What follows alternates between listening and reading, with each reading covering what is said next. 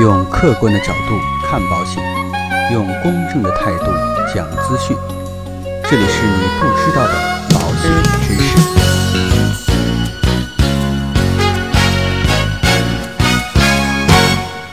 好，亲爱的各位朋友们，大家好。那今天呢，跟大家聊的这样的一个话题啊，就是通过微信的朋友圈来进行保险的销售和营销。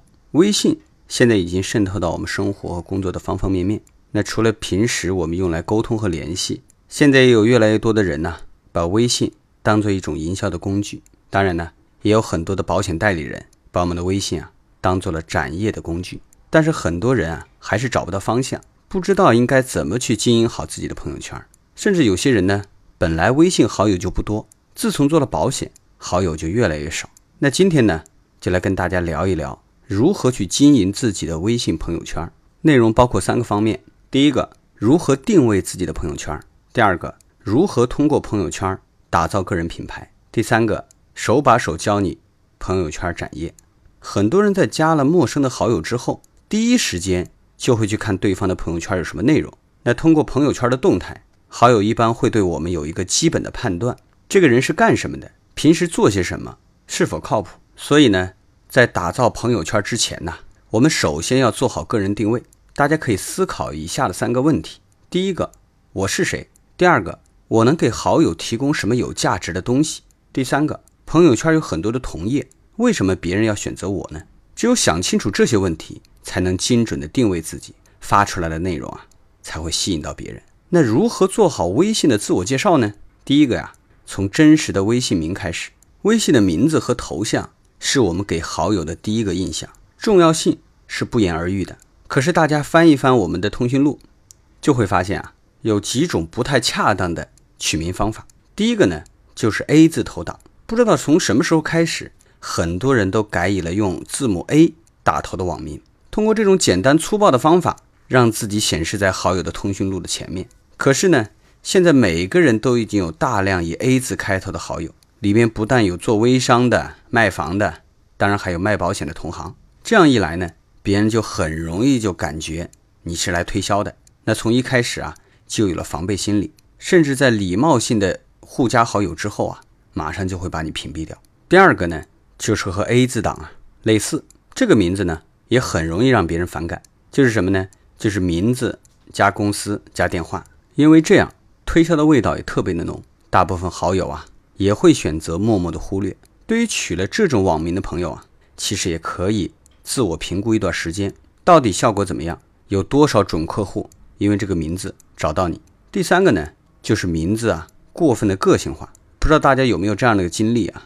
在微信里面去搜一些好友，搜来搜去都搜不到。本来以为取了一个非常特别的名字，但是啊，别人却找不到你。这种名字呢，对自己有特别的意义，但是在别人看来，这可能只是一堆记不住的乱码。所以在这块啊，我们的微信名。可以直接用自己的真实中文名就好，这样一来呢，第一个显得比较真诚，第二个呢，也可以让我们的好友迅速的记住自己。万一我们的准客户突然想起来要了解保险，也可以顺利的通过快捷的方式找到你。第二个呢，大家还需要啊一个美观的头像。行走江湖啊，一个醒目美观的头像非常的重要。毫不夸张的说，如果头像好看了，首先呢就在气场上。压倒了很多的竞争对手，和微信改名是一样的。其实平常啊，我们也会发现很多的代理人朋友头像不太适合展业。再给大家举几个例子。第一个呢，没有辨识度。这类头像呢，主要就包含保险公司的 logo、风景、豪车等等。如果采用这类没有辨识度的头像，我们的准客户很难把头像跟你个人联系起来。这个呢，也不利于打造个人的品牌。所以啊。也不建议使用。还有呢，有很多的朋友啊，喜欢使用虚假头像。有人喜欢追星，就会把明星的照片用来做头像。那也有一些人呢，单纯为了博取眼球，会用一些网络美女的头像。其实啊，这些头像都不适合来展业。其实大家做了这么久的保险，大家觉得最难的是什么？其实啊，就是人与人之间的信任。所以要想获得准客户的信任，不是一朝一夕的事情。如果从第一次见面，就是虚假的，那么的可信度啊，马上就会打个对折。第三呢，我们的头像还不能过于严肃正规，这类典型的代表就是很多人喜欢用证件照，特别是那种红色底的那种证件照当自己的头像，不仅会让人觉得呀有距离感，而且还非常的俗气。当然啊，我们也可以理解，因为很多人啊，特别是我们的男同胞，平时就很少照相，也就没有什么好看的照片，然后就拿证件照来充数。但是啊，为了打造我们个人良好的形象，证件照建议还是谨慎去使用。其实现在网上有很多自制头像的 APP，比如说快画呀、脸萌啊，大家都可以根据自己的相貌特征做一个属于自己的专属头像。那如果说身边的准客户比较高端，也可以使用一些更加职业化的头像，给人一种专业、靠谱的感觉。然后呢，就是要给自己设计一个符合自己的个性签名。那个人主页的签名呢，尽量能够做到简单明了、突出优势、轻松幽默。让人印象深刻，大家尽量避免以下的几个情况。第一个呢，就是杂乱无章。我原来就见过有些人签名是这样写的：什么美容养生、童装奶粉、保险、找工作都可以联系我。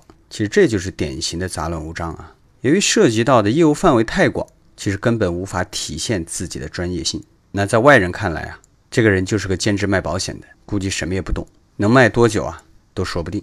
可能以后啊要理赔就找不到人了。还有一种呢，就是叫空洞套话。这种签名呢，不是说有错，而是啊说的太多了。正因为大家都是这样说，所以没有准客户会当真。比如说下面几种啊，什么保险让生活更美好啊，你身边的保险经纪人呐，高端理财管理啊，专属私人定制啊。虽然说啊，我也认为保险会让生活更美好，但是这种签名属于过目就忘的，对于打造个人品牌啊没什么帮助。还有呢。就是晦涩难懂型的这种情况呢，一般出现在一些学历比较高的代理人身上。说实话，有点看不懂。比如说啊，“蓦然回首，繁华刹那间，飘似飞絮散如烟”这样的签名呢，其实我们看了很久都没有搞清楚它要表达什么意思。所以呢，在这块儿，我们建议啊，可以使用一些突出自己个性的或者优势的签名，让好友觉得我们是有趣、有思想、有价值的人。比如说，举几个例子。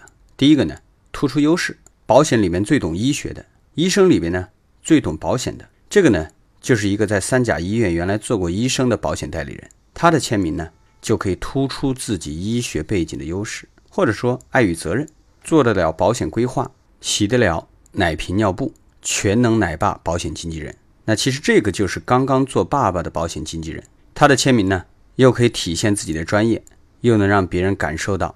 他是一个有责任心的好爸爸，从而产生信任和好感。第三个案例呢，就是有趣、有思想的，比如说啊，热爱运动、喜欢游泳、常看电影、天天做饭的保险代理人。那把自己的兴趣和爱好写在签名里，容易和好友啊产生共同的话题，那也会展示一个更加真实的立体形象。这个呢，就不光是一个冷冰冰的网络 ID。当然啊，今天跟大家分享了很多通过微信名。头像签名来打造个人网络形象的案例，那在这里啊，也跟大家说明一下。那因为每个人的生活环境呢、成长背景、好友圈子都是不一样的，所以呢，上面的内容啊，也仅供大家参考。那今天的节目啊，到这里就告一段落。如果说您喜欢我们的节目，请一定要记得点击订阅按钮。让我们下期再见。